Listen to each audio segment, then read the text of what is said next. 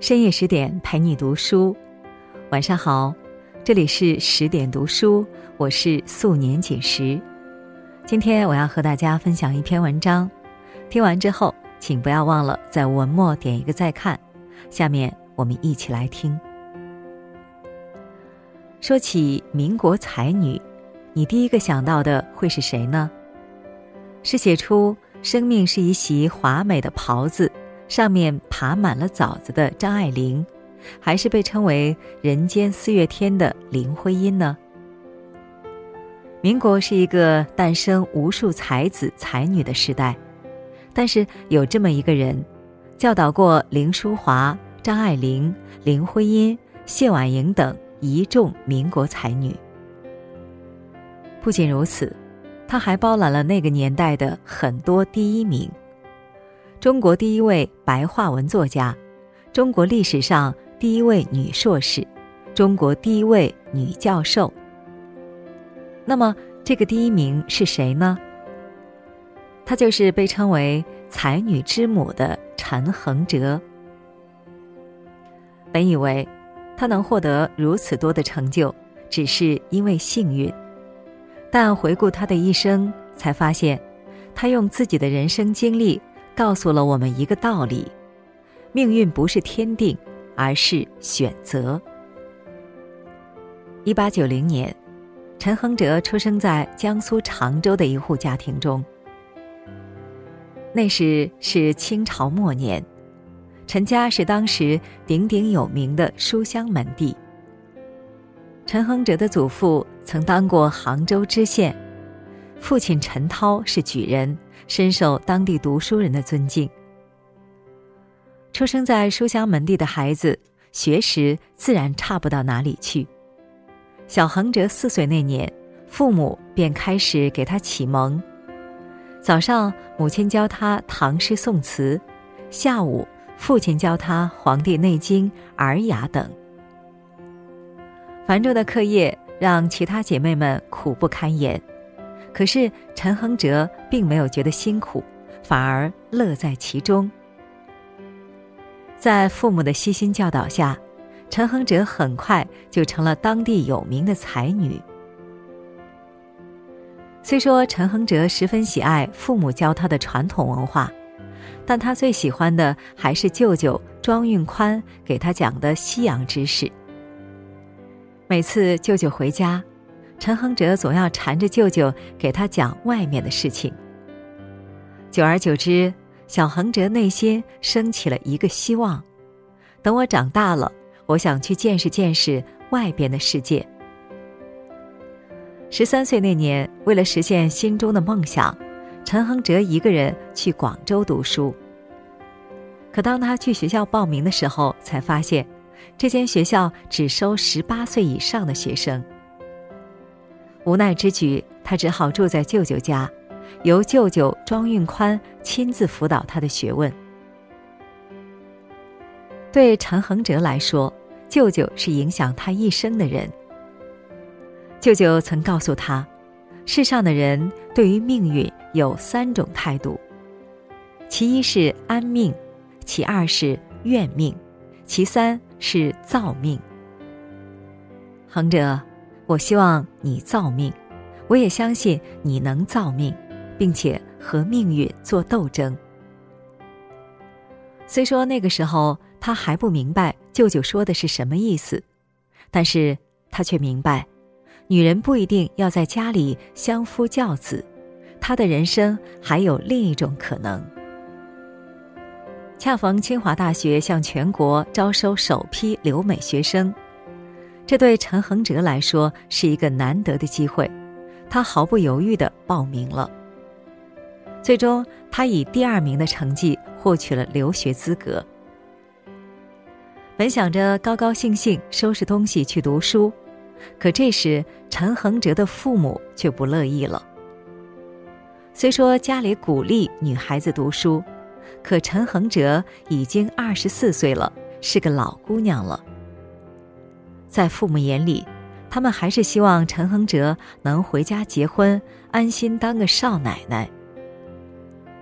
不仅如此，他们早就为陈恒哲找到了一个门当户对的好夫婿，只等陈恒哲回家侍奉夫君，过安稳的生活。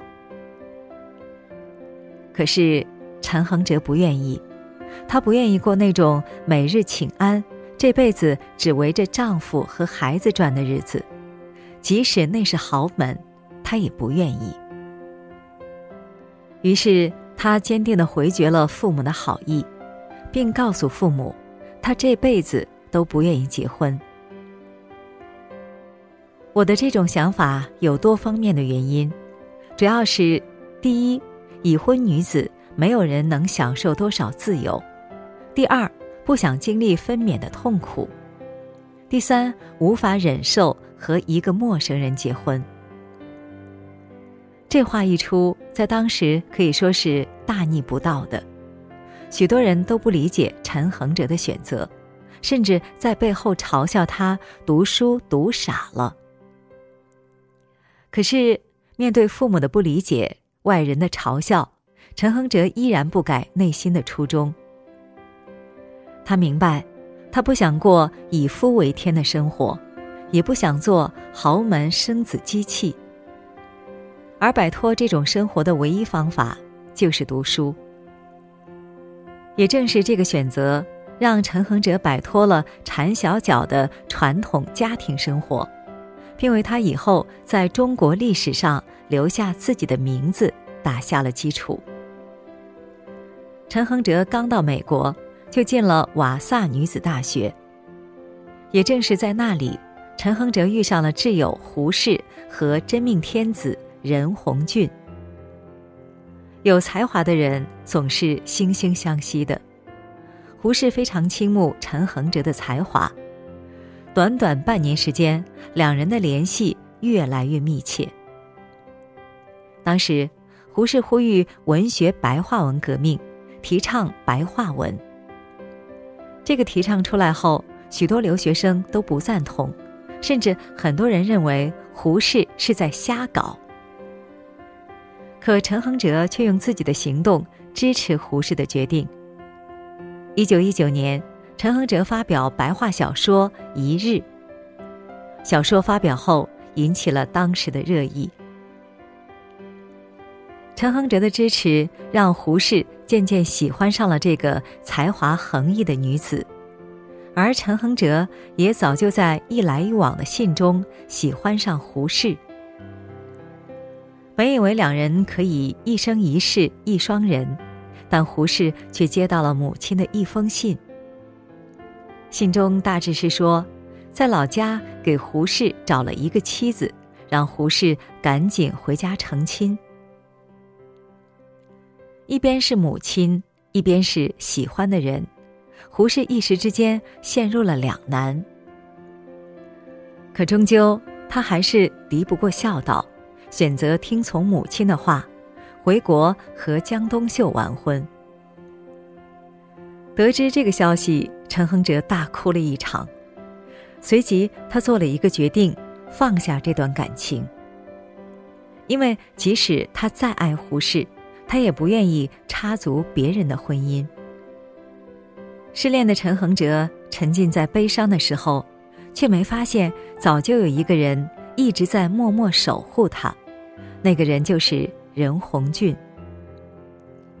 任鸿俊是当时留美学生季报的主笔人，而爱国的陈恒哲在去美国后不久，便以笔名沙飞向留学生季报投稿。而任鸿俊看了陈恒哲的文章之后，不禁感叹陈恒哲的才华。文辞斐然，在国内已不数够，求知国外女同学中尤为难得。一九一七年，任鸿俊跟随胡适一起去拜访陈恒哲。或许是因为两人对文学有着相同的热爱，他们很快就熟络起来了。在得知陈恒哲失恋后，任鸿俊终究抵挡不住心中掩藏已久的暗恋，向陈恒哲告白。也正是在这个时候，陈恒哲第一次去正视任鸿俊那么多年对他的默默守护。一九二零年，三十岁的陈恒哲放弃了独身的想法，和任鸿俊成婚了。后来，陈恒哲回忆，求婚的时候，任鸿俊曾对他说：“你是不容易与一般的社会妥协的，我希望能做一个屏风，站在你和社会的中间，为中国来供奉和培养一位天才女子。”也正是这一句话，让陈恒哲放下了心中曾经的执念，选择步入婚姻。柏拉图曾说：“不但要用眼睛，也要用心去选择爱人。”在婚姻中，选择我爱的还是爱我的，这个话题一直争论不休。若是选择我爱的，固然心中欢喜，却未必能过得幸福；若是选择爱我的，生活自当美满，但心中或许有那么一丝不甘。其实哪种选择都没有错。陈恒哲的选择，除了因为他有着自己的底线，不愿意破坏别人的家庭之外，更重要的是，在和任鸿俊的相处中，他也渐渐爱上了这个包容和理解他的男人。试想，如果当初陈恒哲和胡适在一起，那么他能否忍受成为第三者？被别人谩骂呢？虽说胡适和他有着相同的爱好，可是婚姻并不仅仅只有爱情。在婚姻中，更重要的是相互理解和相互陪伴。而任鸿俊，在陈恒哲心里就是最好的选择。结婚后，好友胡适带着陈恒哲去找北大校长蔡元培。推荐他为北大教授，教导学生戏曲和西方历史。也因此，陈恒哲成为了中国第一位女教授。没过多久，陈恒哲怀孕了，到底是辞职还是选择留下孩子？陈恒哲又一次面临选择。最终，处于事业巅峰时期的陈恒哲决定放弃铁饭碗。回家做全职太太。曾经独立自主的女性选择回家洗手做羹汤。这个决定一出，让许多人感到失望。他们不理解，号召独立自主的女性为什么可以这么轻易的辞职。可是对陈恒哲来说，既然有了孩子，那么他就要为孩子负责。后来。抗日战争爆发，无数人都因为战火而中断学业，但在陈恒哲看来，读书是不能中断的，所以他想方设法为孩子们找学校。他先是带着孩子从庐山、汉口、广州来到香港，将孩子们送进英国人办的学院中，但因为战争阴云不断。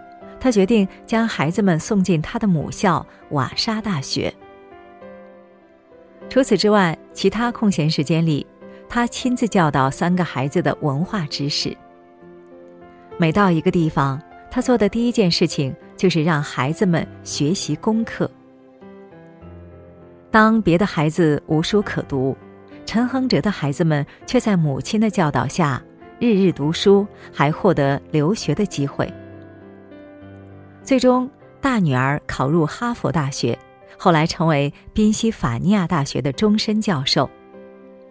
儿子哈佛毕业后，成为全美地质学会会长。而小女儿瓦莎大学毕业后回国，成为上海外国语大学的教授。曾看过这么一句话：“漫漫人生路，有无数的选择。”不同的选择会决定我们不同的人生走向。陈恒哲前半生的经历让他明白，没有什么比得上孩子的成长。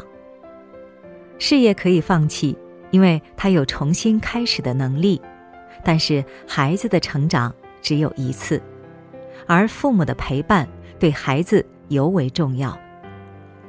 也正是因为陈恒哲选择回归家庭，悉心教导孩子，才让孩子们取得不俗的成就，甚至造就了一门两代武教授的传奇。网上有一句话：“人的一生只有一件事不能选择，就是自己的出身，其他一切命运都是自己选择的结果。”如同陈恒哲。他这一生面临着许多的诱惑，也面临着无数的选择。可是，在人生道路的关键时刻，他做出了对他来说最正确的选择。在回家结婚和读书的选择中，他选择了读书，最终成为了第一位白话文作家和第一位女教授。在胡适和任鸿俊中，他选择了任鸿俊。两人互相陪伴，恩爱到老。在事业和家庭中，他选择了家庭，最终三个孩子成绩优秀，在事业上也取得了巨大的成功。其实每个选择没有对错，也没有好坏。陈亨哲的成功，只是因为他选择了抗争命运，一生造命，最终成为人生赢家。那我们呢？愿我们在面对人生选择时，不后悔，不回头，走好每一步路，做好每一个选择。好了，今天的文章我们就分享到这里。更多美文，请继续关注十点读书，也欢迎把我们推荐给你的朋友和家人，让我们在阅读里遇见更好的自己。今晚就是这样。祝你晚安，明天见。